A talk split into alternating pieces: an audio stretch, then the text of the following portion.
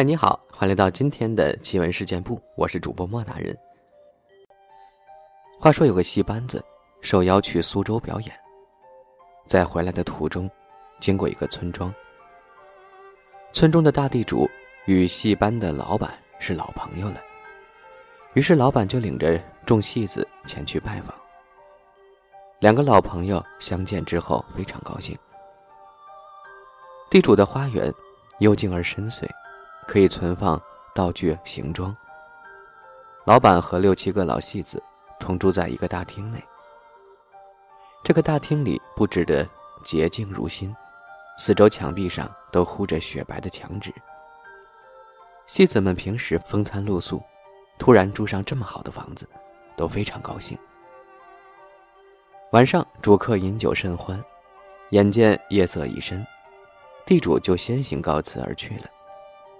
而众戏子们有未尽兴，聚在一块儿掷骰子、赌博玩耍。大家正玩的开心呢，忽然发现掷骰子的碗中有一点血迹。开始以为是谁上火流鼻血了，也不以为意。谁知等到骰子丢下去后，竟然从头顶上滴滴答答的下起血雨来。见此情景，大家都吓坏了。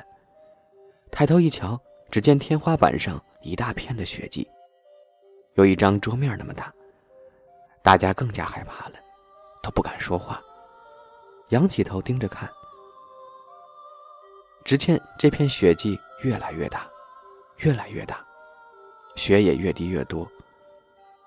忽然间，哗啦一声，天花板裂了个大口子，垂下一件东西来。细看，竟是女子的两只脚，还在不停的往下流着血呢。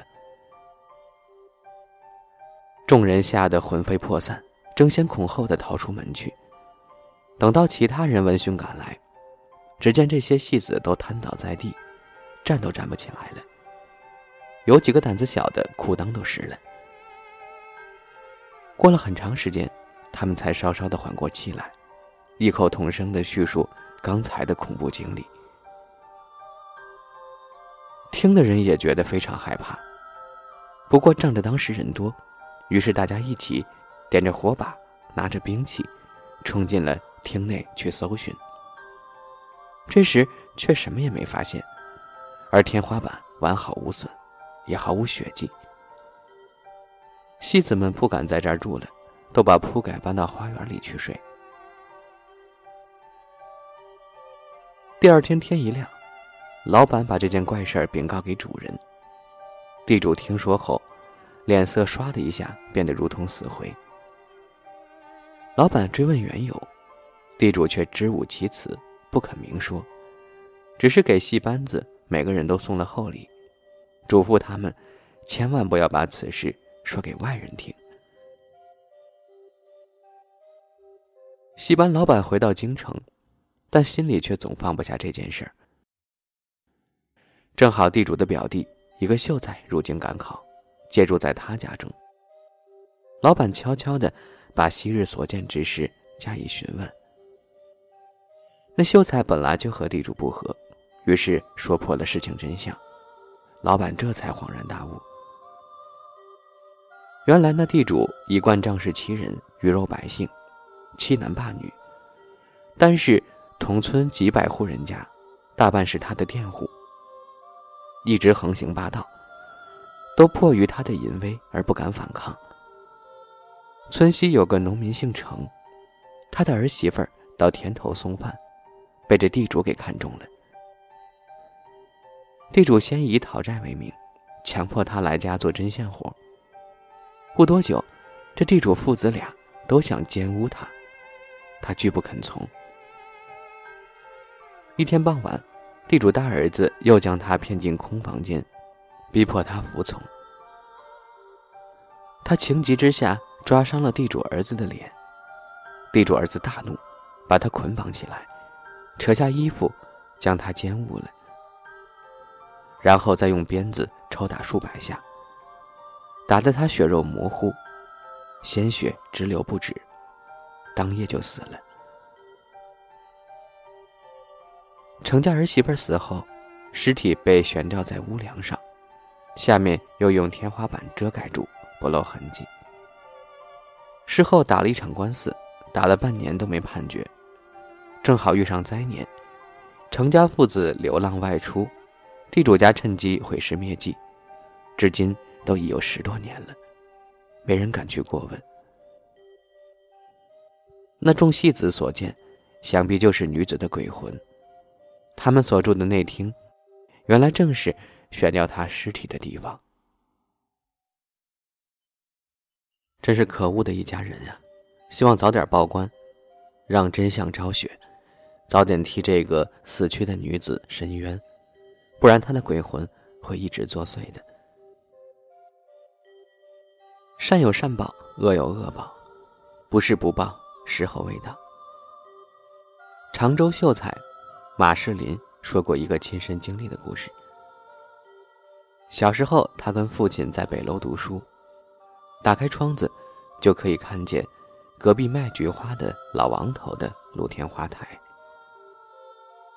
一天，马世林很早起了床，倚着窗口望下去。这时天色已渐渐亮了，看见老王头登上花台浇水。浇完花后，王老头正要下台，只见有个挑粪的提着两只粪桶爬上了花台，想帮着王老头浇花呢。王老头脸上露出不高兴的神色，不让那挑粪的上台。可是挑粪的一定要上，于是两个人在花台的斜坡上挤来挤去。这里我一直很奇怪，那挑粪的干嘛一直要帮人家浇花呢？难道真是他命中有此一劫吗？不巧天下起雨来，露台上很滑，斜坡又高又陡。王老头居高临下，用力一推，那个挑粪的受不住力，就从露台上失足跌了下来。王老头吃了一惊，赶忙奔下露台想去扶他。那挑粪的却已然起不来了。两只粪桶正压在他胸口，双脚一蹬，断了气了。王老头非常害怕，一声不吭，拖着那个挑粪人的脚，从后门一直拖到河岸边，又将粪桶放在死尸的旁边，自个儿回家，关门又睡起觉来。马世林当时虽然年小，但想到这事儿事关人命。不可随便谈论，忙把窗子关好，离开了。过了一会儿，天大亮，太阳高照，他听到外边吵吵嚷嚷的，都说河边上死了个人。村中的保长李正赶紧报了官。中午，武进县的知县来到现场，早有验尸官报道，尸体无伤痕，是失足跌死。知县官询问周围邻居，邻居都说不知道。知县认定是一个意外事件，于是下令将尸入棺加封，贴出告示，找挑粪人的亲属来认尸。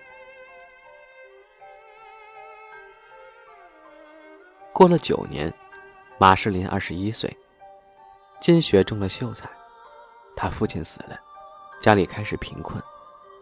马世林就在当年读书的北楼收学生，教书谋生，同时也在积极准备来年的大考，希望可以金榜题名，光宗耀祖。马世林为了迎考，每天很早就起来温习经书。一天，他打开窗户，看见远处小巷，有个人挑着两只桶，正在慢慢走来。仔细一瞧，不禁大吃一惊。原来竟是九年前死去的那位挑粪的马世林，十分害怕，以为他是来找卖菊花的王老头报仇的。过了一会儿，见挑粪的经过王老头家，却并未进去，而是朝着另一个方向走了十几步，走进了一户姓李的人家。李家很有钱，与马世林读书的北楼也靠得很近。隔窗可以相望。马世林觉得挑粪的这一举止很是可疑，就下楼跟在挑担的后面进了李家。突然，李家的老仆人慌里慌张的跑了出来，说道：“我家女主人马上就要分娩了，我去请个接生婆来。”马世林问老仆：“是否看见有个挑粪的挑着两只桶进了门？”老仆说：“没有呀。”老仆话音刚落，从里边门内走出一个丫头，说道：“不用请接生婆了，我家娘子也生了个儿子。”马世林这才醒悟到，那个挑粪的是到李家托生，不是来报仇的。可是他暗自觉得奇怪，李家是富贵人家，挑粪的怎么会修到这样的好运？从此以后，马世林就留意观察起李家儿子的一举一动。转眼，又是七年过去了。李家儿子逐渐长大，不喜欢读书，好养鸟。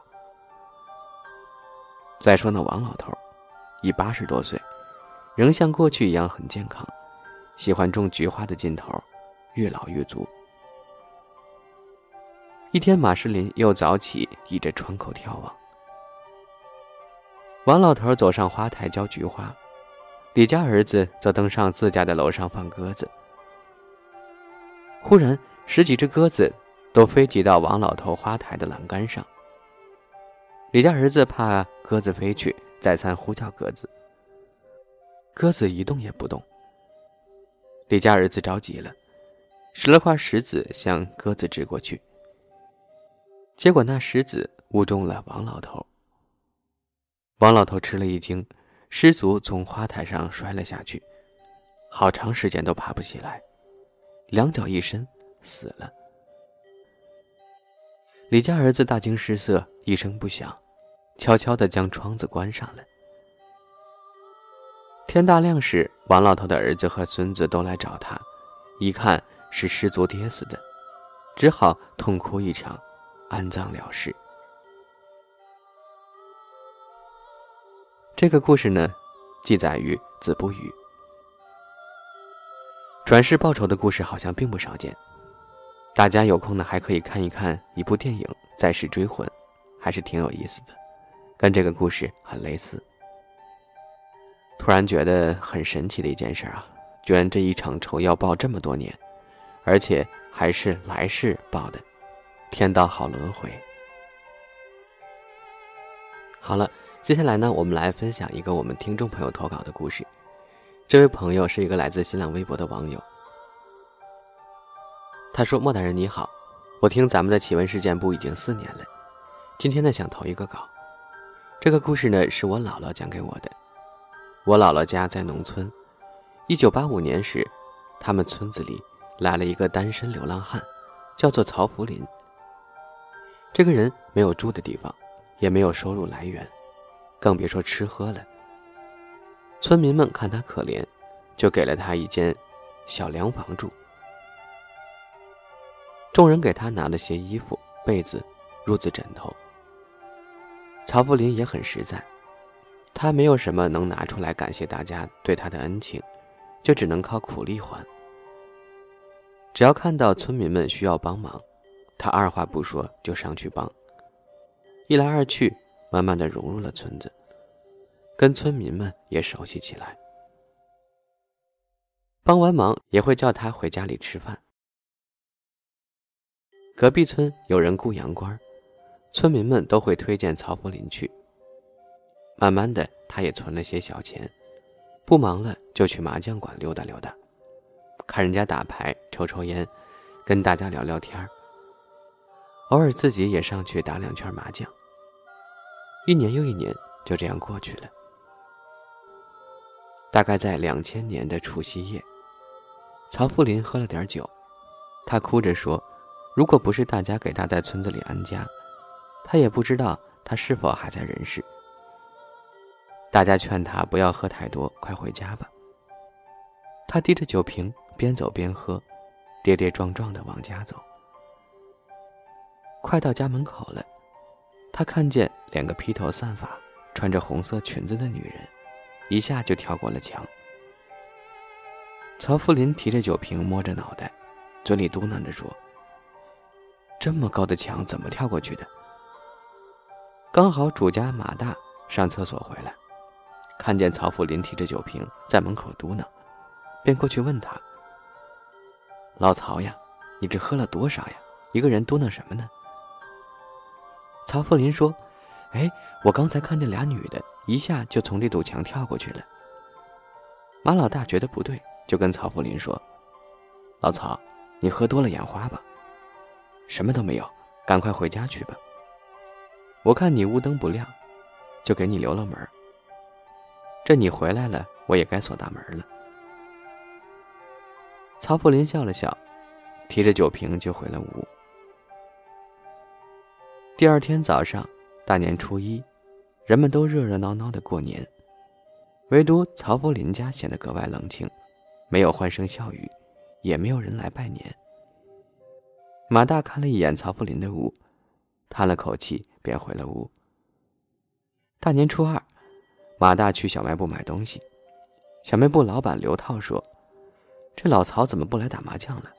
往年过年都在麻将馆的。”马大便把年三十的事儿说给了刘涛听。刘涛觉得不对劲儿，拉着马大就往曹福林家跑。马大怎么敲门都没有人理会。刘涛急了，一脚把门踹开。只见曹福林呈大字形，直挺挺地绷在椅子上，而且面目狰狞，眼睛死死地盯着屋顶，嘴巴张得又大又圆。马大看到这一幕，吓得一屁股坐在了地上。很快，这事全村人都知道了，众人出钱给他办了白事。姥姥跟我说：“年三十鬼跳墙，不是索命就是劫呀。”